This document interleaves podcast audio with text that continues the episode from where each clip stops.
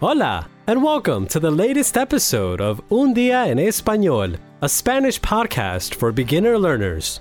I'm Sebastian, and I'm here to help you understand what's going on in the stories we hear. Remember that you can rewind the Spanish parts as many times as you need.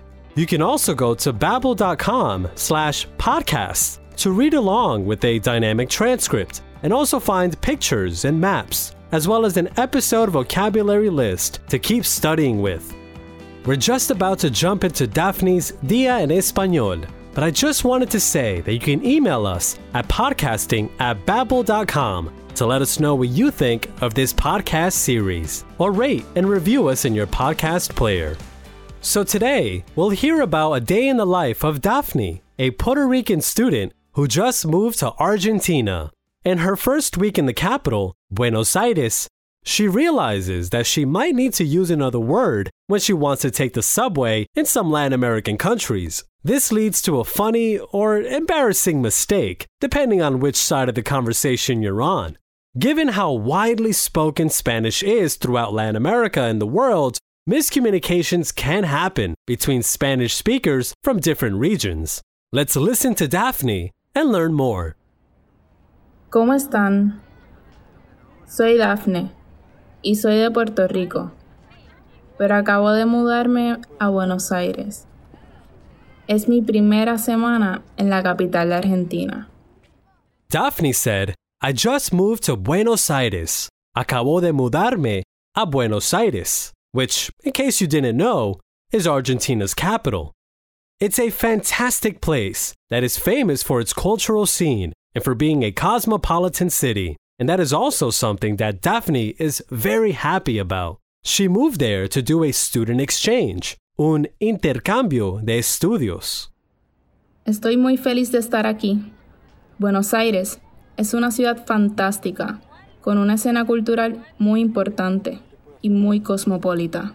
Estoy aquí porque hago un intercambio de estudios en una de las universidades de esta ciudad.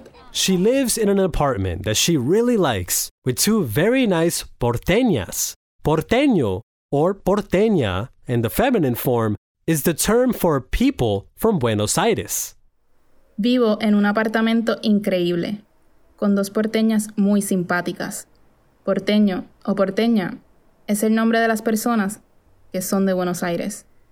And Daphne not only has un apartamento increíble, but the apartment is in one of the most popular barrios, neighborhoods of the city, Palermo. It's a neighborhood where you can find nice cafes, restaurants, museums, shops, or tiendas, and beautiful parks. It's basically the perfect place to encontrarse con amigos, to meet up with friends. Mi apartamento está en el famoso barrio de Palermo, en el norte de Buenos Aires. Es un barrio muy popular. Tiene museos y parques. También tiene muchas tiendas, cafés y restaurantes. Es el lugar perfecto para encontrarse con amigos. Today is Daphne's first day at the university. There's a special event for los estudiantes de intercambio, exchange students. There's a welcome talk, una charla de bienvenida, at the university. Hoy es el primer día para los estudiantes de intercambio. Todos los estudiantes de intercambio vamos a una charla de bienvenida en la universidad. The university is a bit far away, un poco lejos.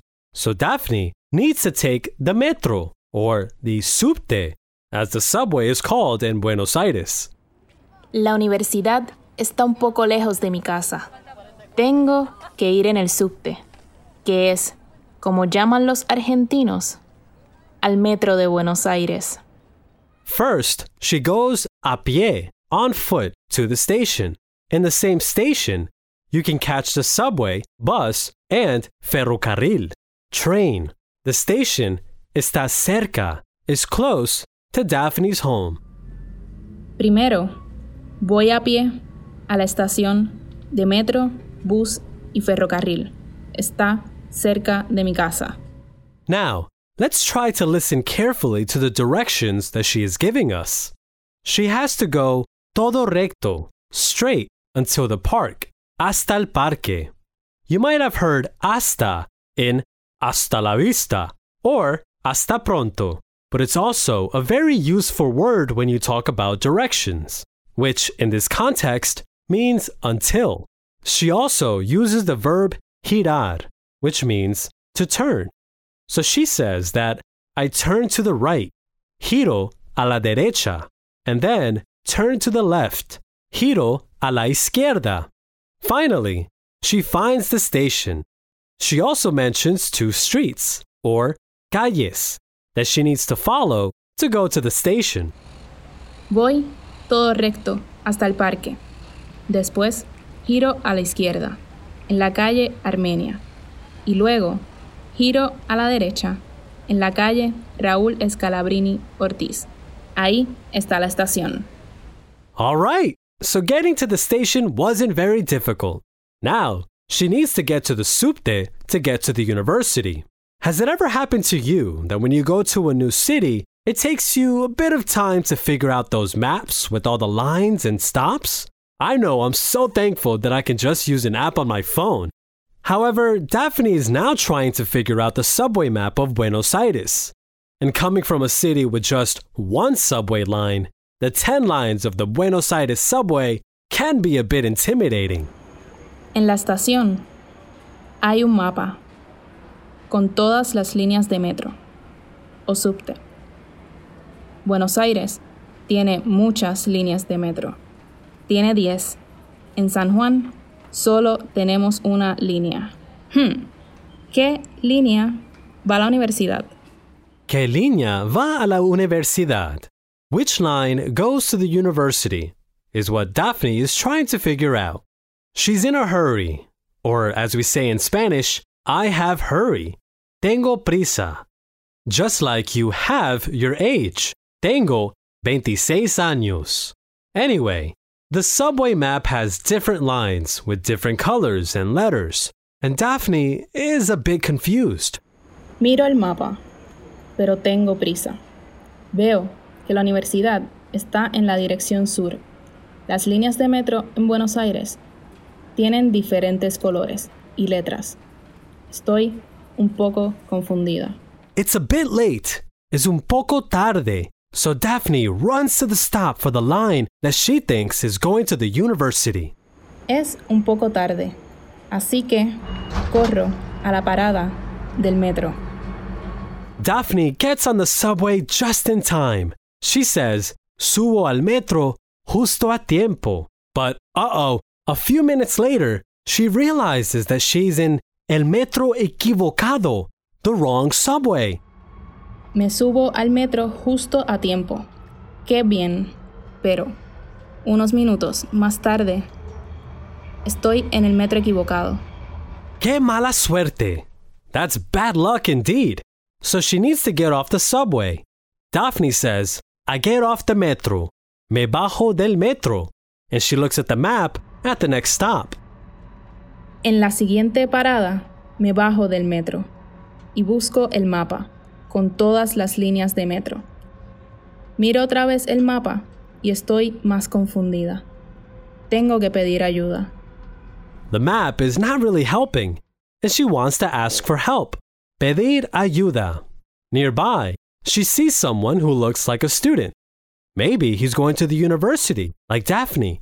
Surely he knows which line she needs to take, right? Veo un chico que parece estudiante. Quizás va a la universidad, como yo. Seguro que él sabe qué línea va a la universidad. Daphne is going to ask the likely student if he knows the way. She says, Estoy perdida. I'm lost. And asks for help. The student wants to help her and ask her where she's going. ¿A dónde vas? Perdona, estoy perdida. ¿Puedes ayudarme? Claro. ¿A dónde vas? Voy a la universidad. ¿Qué metro tengo que coger para ir a la universidad? Él empieza a reírse y no para de reírse. Oh, oh boy. Daphne's question might have come across a bit wrong. He starts laughing, empieza a reírse, and he doesn't stop laughing. Y no para de reírse. Daphne is puzzled. She doesn't understand what is so chistoso, funny. But I do know what the problem is, and I'll tell you in a bit why he's laughing. ¿Por qué te ríes? ¿Qué es tan chistoso? Mira, en Argentina tomás el metro. Nosotros no cogemos el metro. Coger, bueno, no usamos coger en ese contexto porque su significado es, bueno, es sexual y muy vulgar. Es mejor decir tomar. So, maybe some of you already knew, but the word take can have different translations in Spanish. In most Latin American countries, you say tomar el metro when you speak about taking the subway. But in Puerto Rico, you can say coger el metro. However, well, coger has a very different meaning, as the student explained. Well, it can be a vulgar way to talk about sex. So basically, Daphne asked which subway she has to to get to the university. Man, this is very embarrassing. Que vergüenza. But also very funny. Oh no, qué vergüenza. Bueno, ahora ya sabes. Y yo también voy para la universidad. Podemos ir juntos. Tenemos que tomar este subte. Sí, esa es una buena idea. Gracias. So luckily, the student is also going to the university, and he suggests to Daphne that they can go together. After that funny, chistosa, or embarrassing, vergonzosa, confusion, Daphne arrives at the university just in time for the speech. Después de una confusión chistosa o vergonzosa, llego a la universidad justo a tiempo para la charla. De ahora en adelante, from now on, Daphne is only going to tomar the subte in Argentina, and she's only going to coger the subway and the guagua, which is what Puerto Ricans call the bus, when she's back in Puerto Rico. De ahora en adelante, solo voy a tomar el subte y el bus en Argentina y solo voy a coger la guagua o el metro en Puerto Rico. So, as you can see, language learners aren't the only ones who make embarrassing mistakes. This also happens between Spanish speakers in different countries. And to make a mistake from time to time is an important part of the journey. And like Daphne, you'll always have some funny anecdotes to share.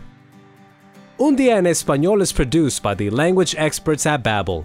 Whether you're hoping to make new Spanish speaking friends or explore a new culture, the Babbel app teaches everything you need to understand and use the language.